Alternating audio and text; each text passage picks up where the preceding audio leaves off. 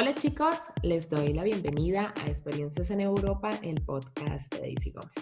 Hoy tenemos una invitada y ella es Osmara Gómez. Es mexicana, es licenciada en comunicación y actualmente se encuentra cursando una maestría en comunicación y marketing digital.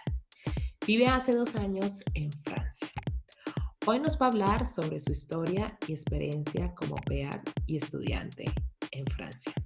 Hola Osmara, bienvenida a esta comunidad y gracias por aceptar mi invitación. Bueno, si quieres, puedes presentarte y hablar un poco de ti. Hola Daisy, ¿cómo estás? Muchísimas gracias por, por esta bienvenida. Todo bien, todo bien. Pues mira, te platico que, mm, pues como ya dijiste, me llamo Osmara y llevo dos años viviendo aquí en Francia, soy mexicana. La verdad es que cuando me preguntas eh, quién soy y que me presente, me cuesta un poquito de trabajo, pero déjame platicarte que me considero una chica que, le gustan mucho los retos. Soy también muy miedosa, pero eh, me aviento, ¿sabes? Como que me aviento a, a hacer las cosas y yo creo que también es algo que me impulsa a hacerlas. Soy una mujer muy tímida, aunque a veces no lo, no lo parezca, y, también soy muy simple. Me, río, me río de todo, todo me puede dar, todo me causa risa. También soy una mujer muy apasionada, me encanta meterle pasión a todo lo que hago. Y, bueno, pues soy, soy una mujer que le gusta estar siempre activa, no me gusta quedarme quieta y, pues por eso me vine para acá, oye, también. En mis inquietudes me vine a vivir al extranjero. Qué bien, Osmara. yo creo que igual yo soy también eh, muy tímida o era muy tímida, pero yo creo que cuando uno se propone retos y, y los quiere lograr, eh, deja a un lado esa, esa timidez y ese miedo. Soy también muy miedosa, soy muy miedosa o era antes muy miedosa, aunque lo he, lo he logrado superar un poco y pues acerca de estos retos uno aprende muchísimas cosas y dejar... Totalmente. Exacto. Eh, y bueno, y estamos acá en otro, en otro, ¿qué? En otro, en otro país, en otro continente, con nuevas culturas, nuevo idioma, nueva mentalidad. Y eso es un reto muy grande y yo creo que nos ha ayudado a quitar esos, esos miedos, esa inseguridad. Y sí, eso a mí me ha ayudado muchísimo, me ha ayudado mucho. Claro. Pues, te vas descubriendo también. Exacto. Te vas Porque la verdad es que esto, como dices, es toda una aventura. Yo la verdad es que tengo mucho que trabajar, estoy consciente, tengo mucho que trabajar en mí, en mis miedos, en mis inseguridades, pero creo que como dices, esta, esta experiencia de vivir en el extranjero, la verdad es que sí te, o sea, te saca de tu zona de confort y te, o sea, te avienta, o sea, o lo haces o, o lo haces porque si no, no tienes opción. Entonces yo creo que de ahí vas agarrando las fuerzas, yo no sé ni de dónde ni de cómo, pero pues conforme vas caminando y conforme vas pasando esta experiencia, pues todo, ¿no? O sea, para aprender el idioma, tú que estás en Alemania, ¿no? También otro, otro, otro idioma y comunicarte y comprar cosas y buscar trabajo y bueno, hay muchísimas cosas que seguir haciendo y pues como dices, eso te, te obliga de cierta forma a perderle el miedo, o bueno, con miedo, pero te avienta de todas maneras. Exacto, así es. Bueno, Osmara, entonces cuéntanos por qué te mudaste a Francia y si nos puedes contar qué cosas te llamaron la atención del país, que nos puedas nombrar tres cositas que, que, te llamaron eh, la atención de, de, Francia. Pues mira, eh, tal cual así como que me haya mudado, no estaba en mis planes, la verdad, que te digo, soy una mujer que le gusta mucho eh, andar eh, movida y como que no se sabe estar quieta, pero la verdad es que nunca estuvo en mis planes irme a vivir al extranjero. Cuando yo empecé la universidad, eh, por aquellos del 2013, conocí muchas personas, muchas chicas que se, que se habían ido como au pair a Estados Unidos. Entonces me habían platicado del programa y todo eso, y me llamó la atención. de pronto hice una llamada a una agencia y, me hablaron del programa, me dijeron que lo podía hacer, lo que cobraban y todo eso. Y, y dije, órale, me lanzo, pero estaba como entre la espada y la pared porque estaba yo empezando en la universidad, pero también quería aventarme pues la experiencia, pero total que decido por la universidad, me quedo en México y años más tarde, eh, pues te voy a contar rapidísimo que conocí a mi novio, mi novio es francés y él estaba en México. Entonces, este, pues al pasar del tiempo, eh, decidimos como pues acercarnos un poquito y entonces coincidió con que pues existía este programa de OPER y entonces dije, bueno, pues con eso ya puedo, ¿sabes? Como, como cumplir ese, ese sueño que había dejado hace muchísimos años y pues de otra parte poder estar cerca de mi novio. Entonces así fue como llegué yo a Lyon en septiembre de 2018 como, como niñera. Busqué otra vez antes de venirme todo lo que tiene que ver el programa, cómo lo podía hacer y básicamente seguía siendo exactamente lo mismo de, cuando yo había hablado con la agencia. Y entonces pues era como la, mm, la, la, forma más fácil, entre comillas, de, poderme venir a, a Francia como, pues para estar, te digo, un poquito más cerca de mi novio y cumpliendo esa, ese sueño que había dejado por ahí. ¿Cómo ves? Súper, súper, súper. Y pues igual es como una de las opciones, eh, como acabas de decir, entre comillas, un poco más fácil y económica. Igual claro. yo también emigré como, como opear y, y, pues fue una experiencia muy bonita y pues es una forma un poco, sí, un poco fácil, se puede decir. Eh, es decir, necesitas, necesitas, un, necesitas hacer un curso en tu país de, por ejemplo, en Colombia, no sé cómo es en México, en Colombia se necesita presentar un examen de alemán de A1 y presentarlo y al pasarlo, aprobarlo, pues eh, uno recibe la visa, ya tienes familia, compras el vuelo y ya te vas, ya puedes estar en Alemania. Em, pues en esa época cuando, cuando, cuando vine, eran creo que dos años, que era el contrato de OPEAR, ahora creo que solamente un año, y pues estuve, pude estar eh, cierto tiempo. ¿Dos años? Exacto. Sí, sí, yo también, fíjate que, pues obviamente tienes que tener, como dices, el certificado que avale que por lo menos tienes las bases del, del idioma. Afortunadamente yo en la universidad, fíjate, antes de conocer a mi novio, yo en la universidad llevaba, uh, llevé francés, llevé un semestre de francés y para poder eh, tener mi, como la calificación final, tuve que hacer la certificación de A1 de francés. Entonces, pues yo ya tenía, yo ya contaba con ese certificado, pero sí, o sea, creo que sí también es obligatorio tener básico em, el idioma, porque si no, ¿cómo te comunicas?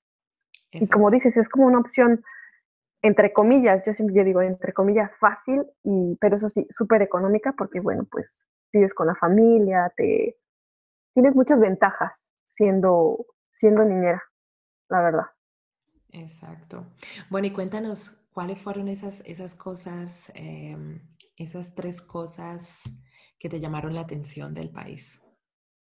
Fíjate que fue algo súper chistoso. Antes de venirme yo como niñera, eh, había tenido la oportunidad de haber venido eh, de visita, vine a conocer a los papás de mi novio. Ah, y lo primero, que, lo primero que, me sorprendió muchísimo, así de verdad, pues fue que literal, pues es otro mundo, es otro continente, y, la, mm, arquitectura es muy, pues es diferente a lo que tenemos nosotros en Latinoamérica, ¿no? Y encontrar, por ejemplo, las calles limpias sí. es súper sorprendente para mí. Digo, no es que viva yo allá en México en un basurero, pero la verdad es que no tenemos como esos hábitos de no tirar las cosas en la, en la calle, por ejemplo. Entonces aquí en Francia, por ejemplo, fue lo primero que me impactó, así ver todo tan limpio y tan ordenado. Esa es la primera cosa. La segunda cosa fue el transporte público, que es, o sea, súper bonito, súper bien cuidado. Digo, aunque los franceses todo el tiempo se van a quejar de que su transporte está horrible, que no está limpio, bla, bla, bla, bla, bla, bla. pues digo, yo tengo con qué comparar, ¿no? Eh, y la verdad es que, pues sí, en México, pues es muy diferente el transporte. Vivimos como, como al máximo allá en México, como que todo está muy rápido y, y en el camión no hay horarios para el camión, por ejemplo. O sea, sabes que pasa todo el día, pero no sabes en qué momento pasa. Por ejemplo, aquí sí hay pantallas donde te explican los horarios y todo eso. Me desequilibró también de pronto cuando llegué, pero eso también fue algo que me, súper sorprendió cuando yo llegué aquí a, a Francia. Y la otra, la, la tercera cosa fue mm, la manera en la que o sea, la, manera en la que viven los franceses, como su estilo de vida, ¿sabes? Como, eh, yo quiero explicarlo como tranquilo, ya que estuve yo, ya que yo empecé a vivir ya aquí con la familia, que ya me tuve que empezar a acostumbrar a su forma de vida, en, en, en cuanto a la seguridad, que tú puedes salir a la calle tranquilo y no vas con el miedo. Por ejemplo, yo que eh, viví en la Ciudad de México y después eh, nos mudamos muy cerquita de la Ciudad de México, todo el tiempo es como con la angustia, ¿sabes? De, yo les platico y, es como muy, no sé cómo explicarlo porque si no, lo, mm, si no lo has vivido no lo puedes entender, de que te sales de tu casa y yo tomaba todo el tiempo el transporte público, por ejemplo, para que fuera más rápido llegar a mi trabajo porque hay muchísima gente, mucho tráfico. Entonces, salir de mi casa eh, era, era un miedo como no te puedo, pues, que no te puedo explicar el miedo que se siente de salir eh, a la calle y no saber si vas a regresar o, o, no sé, hay muchas cosas que pasan por tu mente. entonces estar aquí en Francia, pues que yo me podía ir cuando se podía eh, ir a comer a un restaurante o, o salir a un bar con mis amigas, irme a la escuela sencillamente, tomar el metro tranquila, bajarme con mi celular sin estar con la preocupación, eso es algo también que me, que me llamó muchísimo la atención y que me encanta de, de, Francia. Sí, claro, son, son cosas que yo creo que es en general aquí en Europa, igual esos tres puntos que acabaste de comentar, también los veo y los vi al comienzo que llegué aquí a Alemania y es esas calles limpias, el orden, el transporte público que es puntual, que es limpio a diferencia de nuestros países y también como la manera como, como viven los europeos, en sí la seguridad que tú puedes, como acabas de decir, que sales de la universidad o que sales como mujer sola, eh, llevas tu celular en la mano y no pasa nada y no tienes, no sientes ese miedo de que algo va a llegar alguien y, te, va, te va a quitar el celular o, te va a hacer algo. Sí, son... fíjate que, sí, fíjate que em, mi novio vivió conmigo en México un año. Sí. Y era pelea tras pelea porque él, pues es que él no tiene eh, ese miedo, ¿sabes? O sea, no creció con eso, no conoce, no sabe lo que es tener miedo y que te asalten, por ejemplo. Porque aparte creo que en francés ni existe la palabra asalto, por ejemplo. Entonces, eh, él todo el tiempo con su celular en la mano y yo, es que guarda ese celular, ¿sabes? Yo no digo que aquí no te va a pasar nada eh, en Francia, que no te van a robar o que no, no sé, ¿sabes? Porque tampoco estamos en el paraíso. Pero lo que, lo que platicaba yo con mi novio es justamente que aquí, por ejemplo, en Francia, igual y me van a robar mi teléfono, pero ni cuenta me voy a dar. ¿Sabes? Y es muy triste lo que te voy a decir, pero pues es la realidad, lo que vivimos en México, que en México te pueden matar por un celular. Sí. Es increíble, ¿no? Entonces, en, e, en, esa onda de seguridad es algo que de verdad hasta ahorita es, es algo que me sigue sorprendiendo y que, que, te prometo, o sea, ya digo, tengo dos años viviendo aquí, pero sí es algo que, que me encanta de, de Francia. Exacto, sí.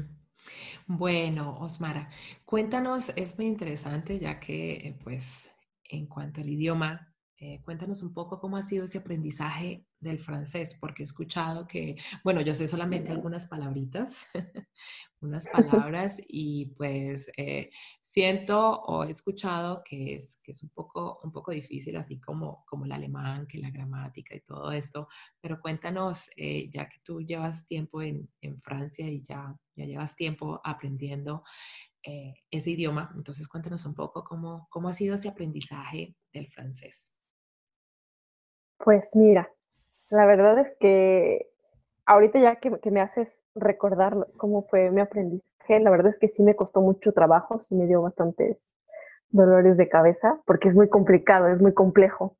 Y entonces como que al principio fue muy difícil, pero yo creo que considero que mi progreso de, y todo mi, sí, todo el proceso de aprendizaje fue muy, muy rápido y como que no me di cuenta, ¿sabes? Como que fue fluyendo y fluyó súper rápido, más rápido de lo que me pude haber imaginado. Pero yo te platicaba que no es porque sea súper dotada ni porque sea una genio, sencillamente porque justamente como yo me vine con un programa de, intercambio cultural como es lo de au pues a la par cuidaba yo niños y también estudiaba francés. Entonces por las mañanas yo me iba a la escuela todos los días a estudiar francés. Entonces yo estudiaba la gramática y, bueno, todas esas cosas del francés. Y llegaba a la casa y pues obviamente yo vivía con una familia francesa y yo me encargaba de cuidar dos niñas que no hablaban otra cosa más que francés. Entonces, pues sí, me, me empapé todo el tiempo de, de, francés, yo no escuchaba otra cosa que no fuera francés. Entonces yo creo que por eso fue rápida, rápido mi, aprendizaje y como también mi inmersión en, en, en, la, en, la, cultura francesa. Como ves, así fue mi proceso con, con, el, con el idioma. Sí, qué bonito, qué bonito porque igual es un programa muy interesante. Yo igual también como, como ya les he, mencionado muchas veces, el programa de OPEA, porque igual uno está viviendo con una familia y, y pues estás, o sea, tienes que hablar el idioma, eh, aprendes la cultura, así en la familia. Ellos te enseñan eh, qué comida, eh, qué hacen en los tiempos libres, cómo es la cultura, cómo es todo, y tienes que hablar obligatoriamente el idioma, o sea, no hay de otra. Claro. No hay de otra. Entonces es un aprendizaje no solamente del idioma, sino también de, del país. O sea, claro. viven. Sí, es una, yo creo que es un una ventaja súper, súper eh, bonita y súper grande el hecho de que estés viviendo con una familia anfitriona, ¿no? Una familia local. Exacto. Porque tu, tu progreso en cuanto al idioma, o sea, sube, sube. Es muy... Te, te, prometo que de verdad, o sea, yo no me di cuenta en qué momento yo ya hablaba francés. O sea, Y por ejemplo, mi, mi, mamá me dice, pero es que ¿cómo hablas? Y yo, pues es que no sé, o sea, eh, llega un momento en que no tienes opción y aparte todo el tiempo estás escuchando las mismas palabras, ¿no? Entonces te vas, vas este, como esponjita, o sea, tú vas aprendiendo y para, también para defenderte. Entonces, por ejemplo, yo creo que también el hecho de trabajar con niños es una, es una ventaja muy grande también, porque ellos la verdad es que a mí me ayudaron un montón para, para aprender. Me equivocaba y me corregían. Exacto. Sí. No como, los, no como los adultos, los adultos se burlan. No, sé, no sé cómo fue en tu caso, pero yo, yo siempre, a, mí por ejemplo con mi novio me daba muchísima pena hablar en francés, pero mucha, mucha, como no te imaginas. Porque él se burlaba y también así como de pronto las personas mayores yo noto que se burlan. Y, contrario a los niños, los niños no se burlan, o sea, los niños te regañan. Entonces como que entiendes y, ah, sí, cierto, tengo que hacer esto. Sí, pues en mi caso, en mi caso, pues burlarse no, o sea, si se reían un poquito de pronto por, por, por el acento de nosotros los latinos y decir una palabra en, en, alemán o en francés, pero, pero tienes razón, o sea, yo con los niños aprendí muchísimo. Ellos a veces me decían, eh, Daisy, ¿por qué no me puedes, eh, me puedes leer un libro? Y yo, oh, un libro en alemán. A los, creo que, llevaba, creo que llevaba dos meses y pues el niño, el menor, o sea, los dos niños, le, o sea, leen muchísimo, es la hora que, que leen y leían mucho. Y pues cada vez que, que llegaban ellos del colegio, comían, eh, les preparaba pues el almuerzo, comían y, y, después en las tardes, bueno, tenían sus actividades y después ya que llegaban de sus actividades, pues ellos eh, llegaban y podían pues jugar un, un determinado tiempo y, y sí, me pedían que, que, les leyera y yo, Dios mío, ¿cómo puedo? Y me, me motivaban, me decía, tú puedes, tú puedes, yo te escucho. Sí, sí. Y, ellos son así. Entonces empecé con los libros, pues esos libros eh, de historias de niños, pues claro, no, son tan, no es tan complicado, pero igual eh, apenas llevaba dos meses. No, pero no es fácil leerlos, ¿estás de acuerdo? Fácil leerlos. Y exacto. Y ellos, ellos, ellos escuchaban yo empezaba a leerles, eso sí, súper despacio, pero me, me, escuchaban y me corregían a la hora de que, yo, de que yo escribía, perdón, de que yo leía una palabra de pronto eh, que no, no la debía leer así, o a veces cuando estábamos en una conversación o estaba hablando con ellos y me decía, Daisy, eso no se dice así, eso se dice así, o sea, te corrigen y tú aprendes. Ay, no. Sí, es, es, es ese, ese, ese, eso pues no lo podemos decir como choques, sí, es como esas barreras que hay en, los idiomas. claro, y, sí, o sea, al final probablemente sabemos mucho de gramática, bueno, yo no, pero a lo mejor podemos conocer gramática y, ya nos podemos desenvolver si quieres, pero al final, pues hay cositas, ¿no? Que se van, que te van limitando. Exacto. te puedes dar a entender y demás, pero justamente, como dices, o sea, hay muchas cosas que, pues, que, que tenemos que seguir descubriendo. Yo por eso creo que aun cuando ya me siento un poco más integrada en, en, la sociedad francesa, cuando siento que ya que puedo hablar el idioma, que puedo comunicar y demás, todos los días descubro nuevas cosas, todos los días me siguen sorprendiendo y, y, como que todo el tiempo es estar alimentando y alimentando y aprendiendo y aprendiendo y aprendiendo, porque aquí nunca va a terminar de, de aprender y de acoplarme a, a, a su forma de vida. Sí, eso que acabas de decir es justo lo que, lo que he aprendido en estos 10 años, ya casi 10 años aquí en Alemania, que tú estás nueva, sí, Dios mío, escuchas esos números y Dios mío. Sí, yo con mis dos ya.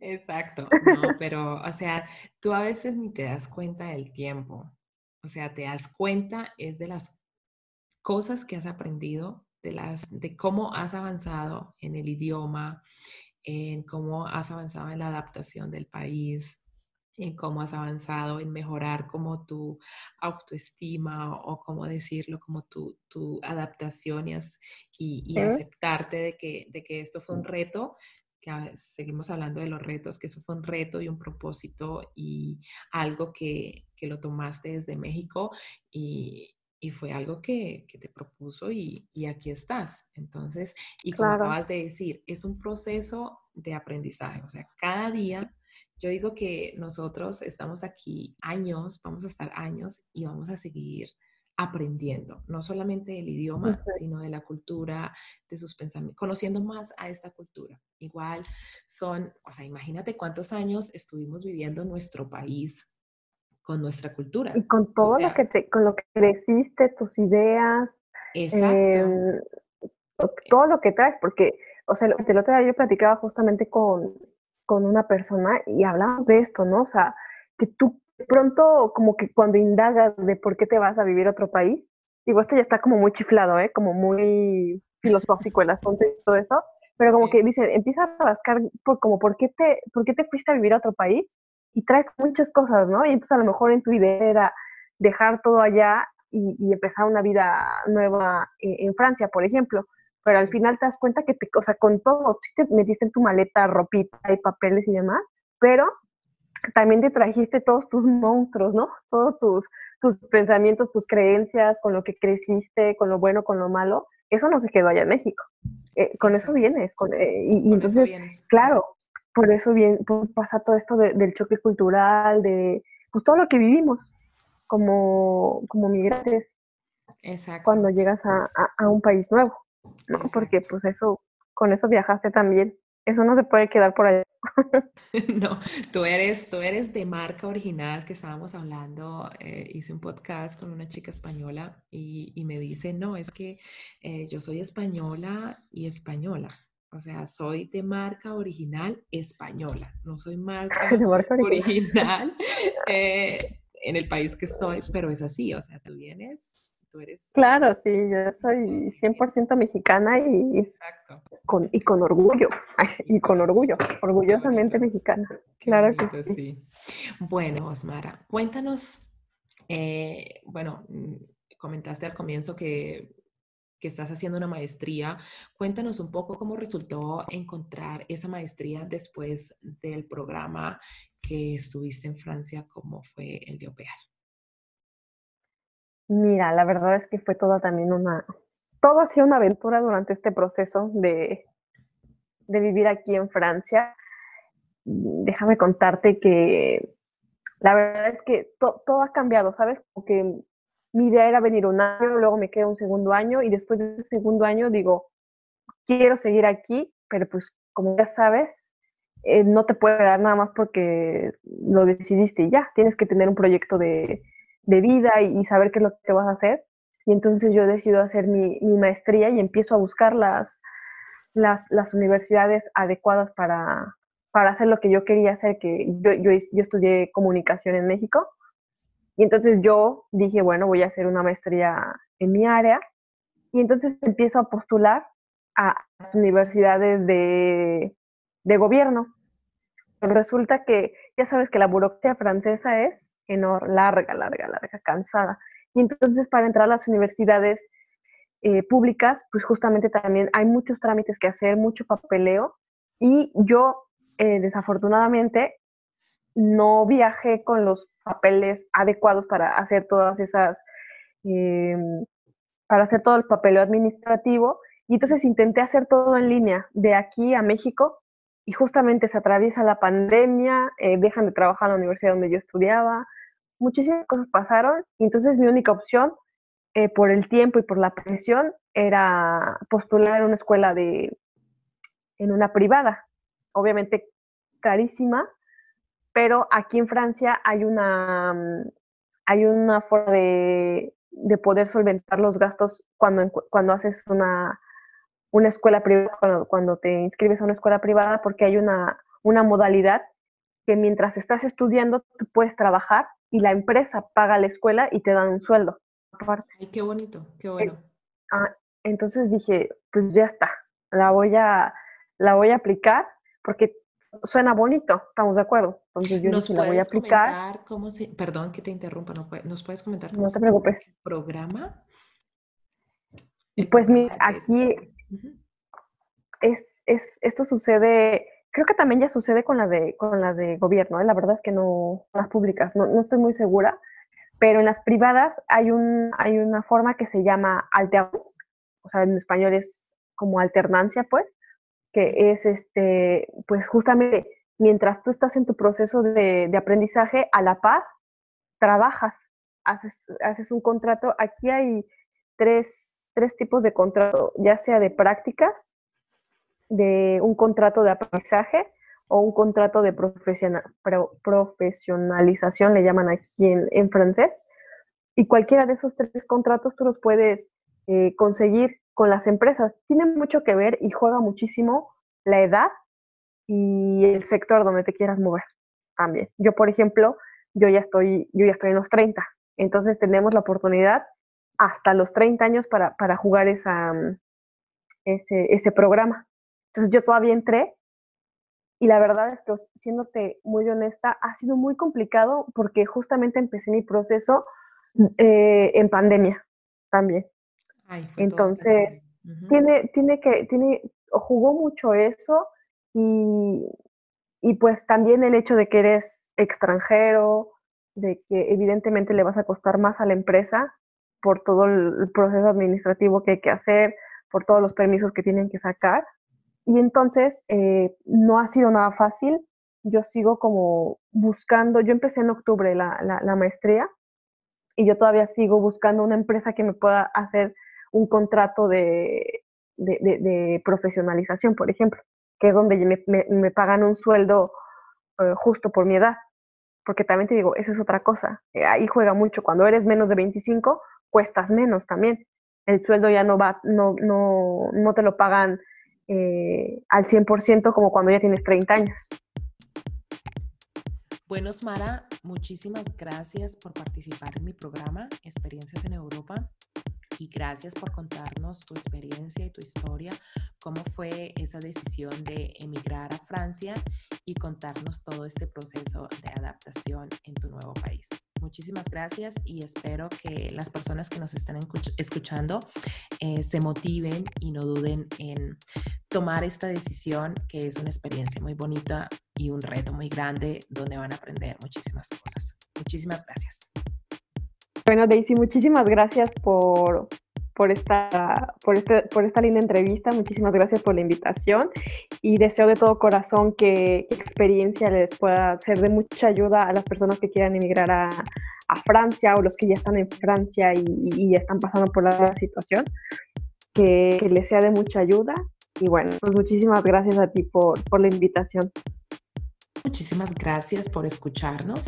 Si quieres recibir más información, tienes preguntas o quieres escuchar un tema específico sobre experiencias en Europa, me puedes escribir en las redes sociales, en Instagram o en Facebook o al correo electrónico experienciaseneuropa.gmail.com.